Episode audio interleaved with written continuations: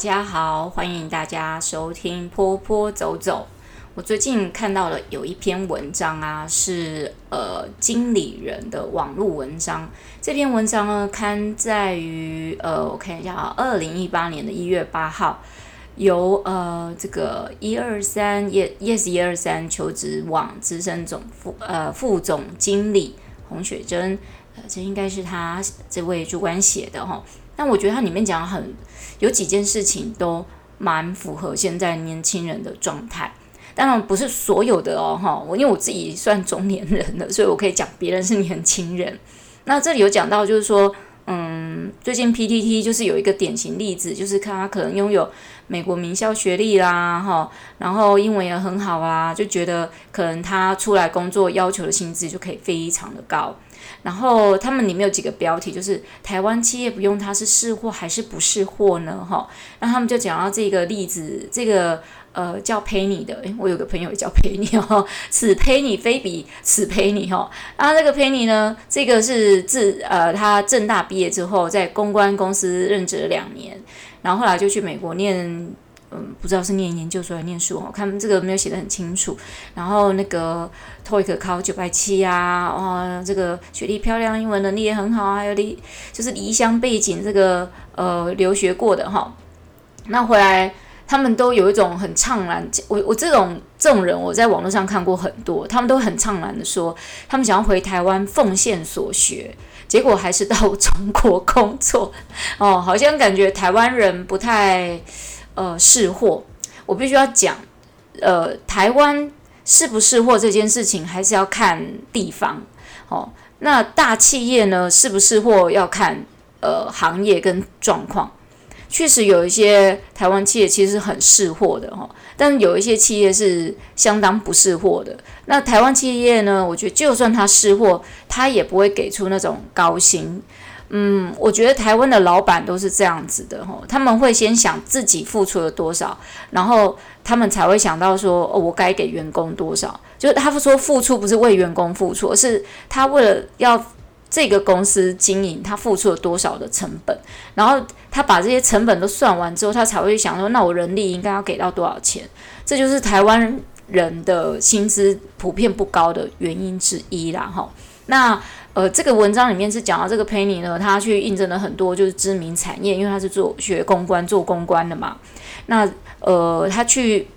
的这些知名产业，他都是开价都是四万块以上。然后呢，人家要求他加班啊，什么的啊，办活动，他就加的，他就一口气就跟人家要到五万块。那我也觉得他很勇敢嘞。其实我觉得年轻人跟我们这些中中年人有一点不一样的一点，就是我们比较不不勇于就是去为自己争取我们该要有的薪资跟权利。可是呃，我我觉得。嗯，就是比较年轻一点，像那种三十五岁以下了，他们都比较勇敢的，愿意去为自己争取自己的福利。好，那我觉得如果从不同方向来看的话，那后来他找到后来还是这个这个 Penny，他最后还是去找到就是中呃中国大陆工作，只有那边愿意会给他高薪。然后我会觉得说，中国大陆愿意给高薪有一个。很蛮特别原因，就是因为，嗯，他们很需要人才，他们也需要一个有可能啊，看你背景漂亮，他们其实还识人不清，哈哈，不是不能这样讲哈。我是说，他们可能还不了解，就是两年的公关经历的人到底资历好不好，学历好，英文好，但是只有两年公关经历，对我来讲，我也觉得这其实。这个还不不足以独当一面，而且他可能也没有在他的资历里面，或者是他的履历里面去表现出他可以有独当一面的状态。好像我这个年纪是细仔归回啊，都会有园长觉得我没有能力去带一个班十几个孩子的课后美术课，这都还是还是有的哦。即使我已经二十几年的工作能力了。但是因为我有将近十年不在现场，就是不在幼儿园这样子工作，所以人家当免难免会有一点怀疑嘛，哈。那像这一位年轻的 Penny 呢，我觉得他觉得公台湾公司没有觉得很好的原因，或许还有一些背后的呃细节，我觉得没有讲得很清楚。好，那刚才这个听我这样哩哩啦啦介绍完这个文章啊，哈，他其实后面有提出四点。他说为什么他在台湾找不到，就是呃要不到他想要的薪资？第一个是台台湾是买方市场哦，这是他文章里面写的。因为台湾其实人才蛮多的，但他还是一个买方市场。那他说呃，Penny 虽然在文中写说中国企业对人才比较尊呃尊重，但是他其实忘记了两两岸公关业。的发展阶段其实是不一样的，所以他们对人才需求有人乐之分。好，那是文章里面所讲的。第二个是学历不等于能力。诶，我觉得这个学历不等于能力应该全世界通用吧？哈，在全世界来讲，哈，当然你的学历是一个呃进入一个可能很好的公司的第一个人家看到的一个门槛之一。可是他们接下来要看就是能力啊。我想很多企业老板都很清楚这点这件事情。那个学历其实都不等于能力的哈，他们其实有一些科技产业，他们发现那种很高学历的毕业的那种科技博士什么，他们其实没有办，他们是没有能力在现场工作，他们做学问很厉害，但他们做实物是不是那么的，就是像呃其他人那么的强。还有就是说，你没有那个能耐，就有这个态度。他或许就是说，在这个呃文中是讲到说，这个 Penny 其实是觉得迷信学历啊，态度比较高傲。其实我觉得，呃，如果说你没有那个能耐，人家还不知道你有没有那个能耐，你还是要有一个谦虚的态度嘛，哈。那 Penny 或许就是缺少这件事。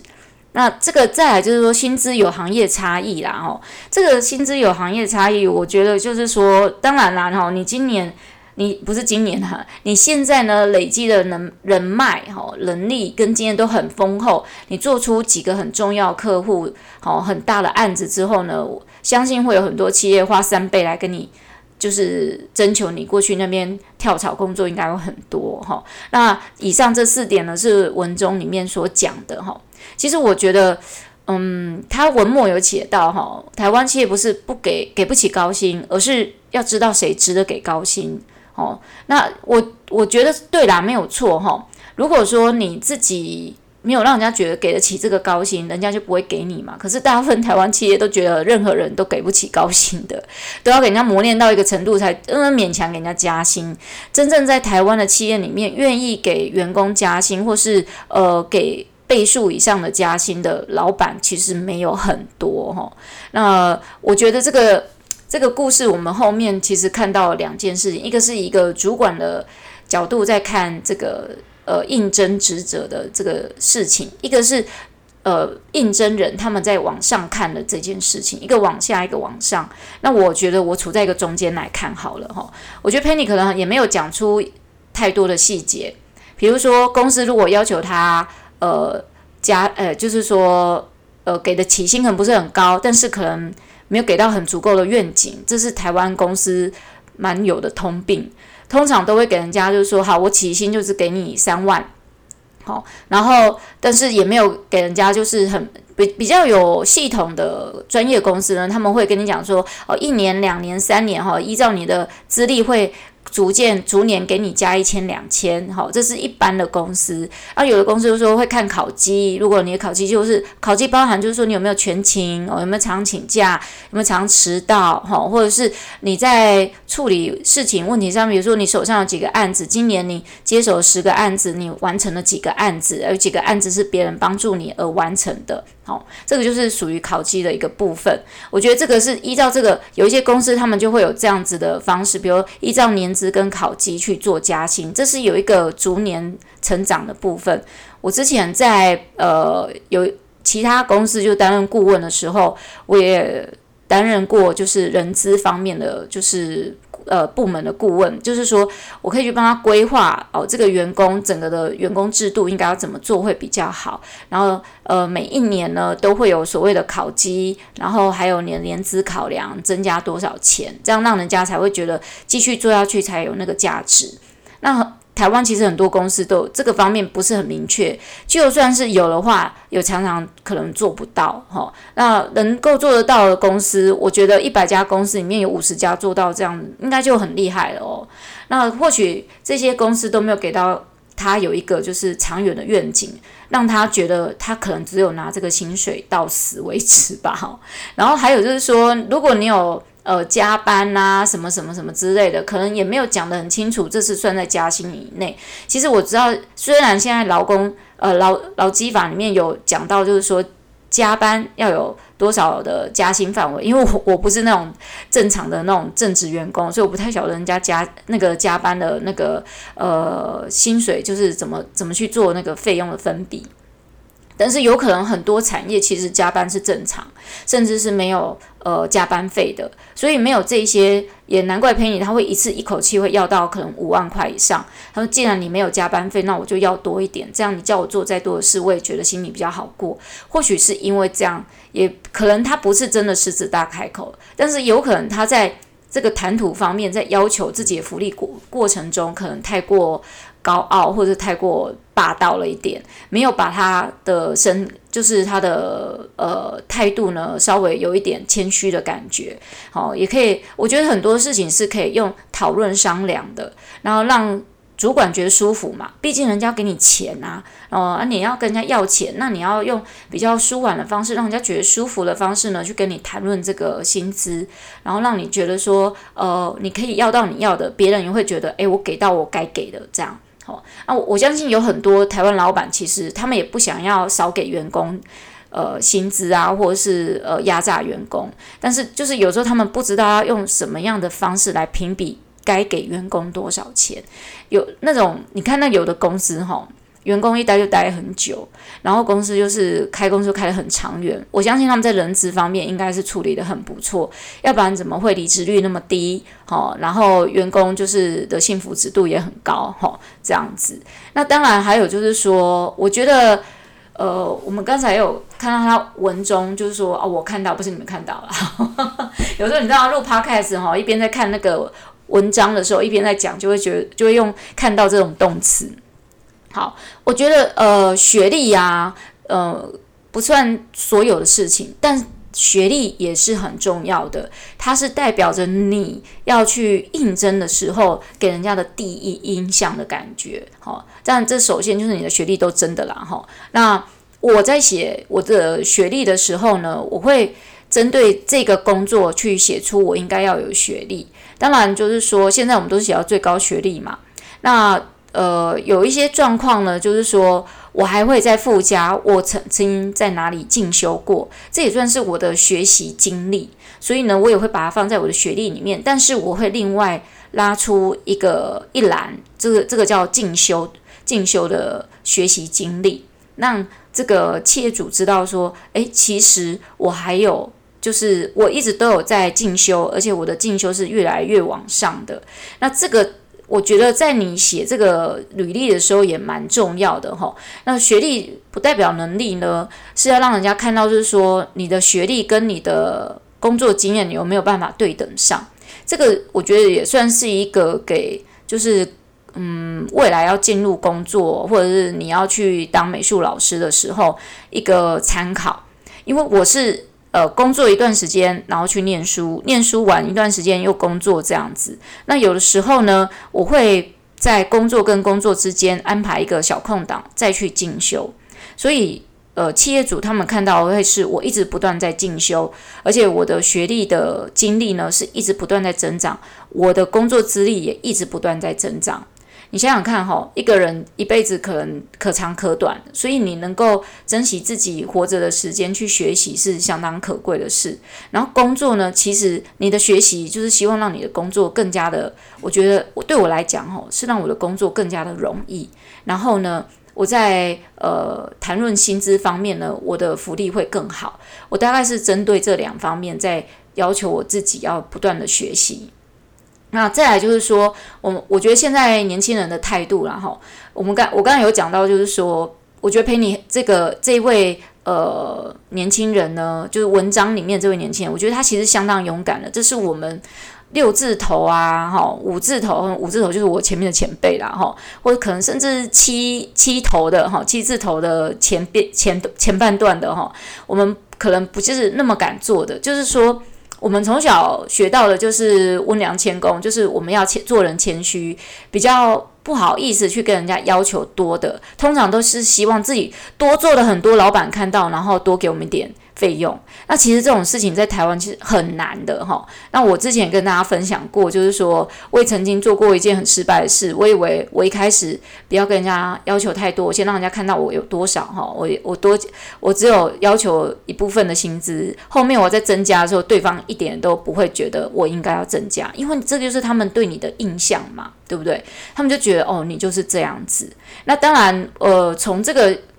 薪资方面啊，有行业差别，然后那我觉得每一个行业都有他们自己的薪资的状状态，还有就是薪资跟学历的状态。我举一，我我想在这边举一个题外话，就是说，呃，这是我自己后来再去呃从事幼儿园补习班啊一些工作哈，我发现在幼儿园跟补习班对他们来讲呢，如果你今天去的是一般。的补习班，一般的幼儿园，你对他们来说就是一个美术老师，一个才艺老师。不管你的学历有多高，对他们来讲，你就只是一个美术老师而已。所以，如果你只是想在一般的呃学校，呃呃，不是不是幼儿园补习班工作，那学历真的不用太要求，只要进修就好。可是，如果你今天想要去比较高级一点的，比如私立学校，不管是小学、中学或呃。呃，大学之类的，你的学历就相当的重要，因为呢，这关系到他们对你会不会有很大的兴趣，好、他们就不会只是觉得你只是一个美术老师，呃，既然他在看你的时候，他会觉得你会看你的学历是重视你的学历是有多高的，当然他在呃跟你对谈，哦，在对待你的方式上面，那就不一样。那像我自己在幼儿园啊补习班待过的经验就是，我就算已经。有念到博士啊，不不不，博士啊，对不起，讲错，不是我想念啊，哦，我念到了硕士了。对他们来讲呢，哦，你国外硕士又如何？没有人 care，哦，他们只是 care 你能不能把学生留下来继续上课，好，你能不能呃把这个课程永续经营下去比较重要。所以我在做师资培训的时候呢，很多同学来进修，我就会跟他们说，我会鼓励他们要一直不断的进修，然后很重要就是你。在课程管理上面，能不能把一个课程维持的久，那个比你真的有没有念这个呃美术系毕业都还要来得重要很多。因为美术学习，我觉得不管是美术学习、音乐啦，哈，各种才艺，你都可以用后天去进修，不断的一直增加它，哦，出来的。可是如果你今天是呃本科系出来的，但是呢，你的教学经历或者是你的教学品质都不是很好，好，即使你是台大美术，呃，台艺大美术系毕业的，可是你没有办法把孩子留下来，好好的做学习，小朋友来上没多久就不学了，这样老板也不太会想要用你的。所以我觉得就是说，呃，大家要有一个观念，就是说。呃，常鼓励师资班的老师，不要觉得自己自己是师资班，好像就觉得少一点什么东西。好，那我出去呢？我曾经遇过一个学生，他总觉得自己不是美术相关科系毕业的啊，哈。然后他他参加了很多师资培训，但是呢，他总觉得自己好像矮人一截，所以呢，他出去外面跟人家谈价格，他。他都任人家宰割的哈，然后呢，那个费用呢，永远就是不会，就是说对自己为自己多要求一点。即使他已经呃工作在这个美术教学上面工作有六年以上的经历了，他仍然就是这样子。那当然，他这样就他如果在同一个机构呢，就会影响到别人的呃别的老师的收费状态。我觉得这样真的一点都不好。你要对自己有。信心哦，毕竟你的经历最后是会大于你的学历的，因为你如果没有一直学习，你只学过，你说一个大学美术系毕业或设计系毕业的哈，他们很可能就是美术系，我们不要讲哈，那设计系相关或美术相关的，他们可能就最多就那四年或六年的学习。可是你在工作这六年以内，你不断的学习，又不断增加你的工作经验，其实你的经历是会大于你的学历的。那我今天倒不是说学历不重要，哦我一开始就讲啊，学历有时候好看是蛮重要的，那是别人对你的第一印象。只是你要把你的学历用在什么地方，什么地方他会怎么看你的学历这件事情。所以学历不代表你的能力，还有学历不代表就是你的薪资可以有多高。呃，我觉得在某些地方吼，他会依照你的呃学历来给你的费用，这是有可能的。哦，我记得我当刚刚就是出来当呃幼儿园老师的时候啊，我的薪资几乎是跟资深老师快要差不多。为什么？因为我有专科毕业，那一些呃老师只有高职毕业，这就是他的差别。呃，以前也跟大家提过，像我那个年代高职毕业，嗯、出来工作大概一万，我跟你讲，一万六到一万八。真的，然后呢，如果说你是呃专科毕业呢，就可以有两万一开始起跳了。哈。然后后来我又到某个机构去工作，那个是一个知名品牌，然后我去担任就是店员的工作，我的起薪就两万五了，比幼儿园老师还要好，你知道吗？那谁要来做幼儿园老师的，对不对？好，那或许就是说，从这篇文章，我觉得给我给我们的一个。大家有兴趣可以去看哈，它是在经理人的网站上哈。那你可以去找二零一八年一月八号洪雪珍呃这个 Yes 一二三求职网资深副总经理写的哈，它的标题叫做“没能耐，至少要有态度，想通四件事才能怨叹怀才不遇”。我觉得这篇文章写得蛮好的，很适合给那种刚出来要工作，然后觉得自己怀才不遇的年轻人看。好啊，但是我觉得年轻人也要去，你们在求职的时候也是要多去思考很多事情。就是人家要给你，比如说，呃，一般人在这样的公司只有三万，那你要求四万，你要告诉人家凭什么你可以多要一万块？那你的说服力如果好，当然就很好嘛。你看那个，呃，有一个我记得有一个以色列人哈，叫。呃，叫亚丹·洛伊曼吗？是不是？我有点忘记了哈。他是 WeWorks 的创办人，然后呢，他有一个号称就是非常就是呃惊人的事情，就是他只花了十五分钟的 talk，跟孙正义聊了十五分钟，孙正义就投资了他四十四亿美金，好，在他的这个产呃资业呃资产上面。然后呢，这位。这位先生呢是非常有才华，因为以色列人、犹太人，我觉得犹太人真的很会、很会赚钱，是真的哈。当然，我觉得他们有分好跟不好的，像他这个案例，我觉得觉得比较差哈。但是他就是口才好，好，然后他有没有能力？有，他有，他有很好的 idea 哦。他的 idea 就是所谓的共享空间哦，就是我们以前很流行的就是共享办公室的概念啦哈。那他可以这个共享办公室的概念，他可以跟一个呃很就是很资深的创投要到四十四亿美金呢，这样多少台币啊？好，这种就是你要去告诉人家，跟人家证明说，为什么凭什么你可以去跟他要这笔钱？好啊，虽然这位呃亚当·洛伊曼是不是叫亚当·洛伊曼？我很怕我很怕我讲错他名字哈。这个 WeWorks 的创办人好了。好，虽然他后他拿到这笔钱之后呢，他没有善用这笔钱，反而让这个产业赔钱赔了好几千亿哈。我我讲的是台币哈，然后呢，还自己呃从公司的这个资金里面拿了六千万去买私人飞机，然后买自己呃喜欢的产业，跟公司一点关系都没有啦，然后什么的，然后还自称自己的产业是科技产业，其实他们是做房屋租赁的工作，因为他们是做。那个空间分享的，但是他就是有那个口才，去说服了别人给他一大笔钱。那你今天只是多要一万块的话，那你也可以想一想，你要怎么样去多要到那一万块？就像才艺老师好了，我看我有听过那种才艺老师也是很厉害的。我我想他可能不只是口才好，他的态度刚好也蛮正确的哈，就是政治 政治正确的那一种，你知道吗？他可以去要求到。一个礼拜两天的幼儿园的课程，哈，我不知道几堂课啦，哈，但是呢，他一个月跟幼儿园要求三万五的薪资，包含材料费，这样，我不知道有没有包到那个课后课程，哈，但是这样真的也算很厉害，这是呃比我还要年轻的一代，他们敢要，然后刚好遇到一个敢给的老板，然后他可能要做得到他自己讲的东西，所以这样就刚好所有的元素都搭起了，你就可以要到你想要的。薪资了，那大家可以参考看看。谢谢大家的收听，欢迎大家再次收听《坡坡走走》，拜啦。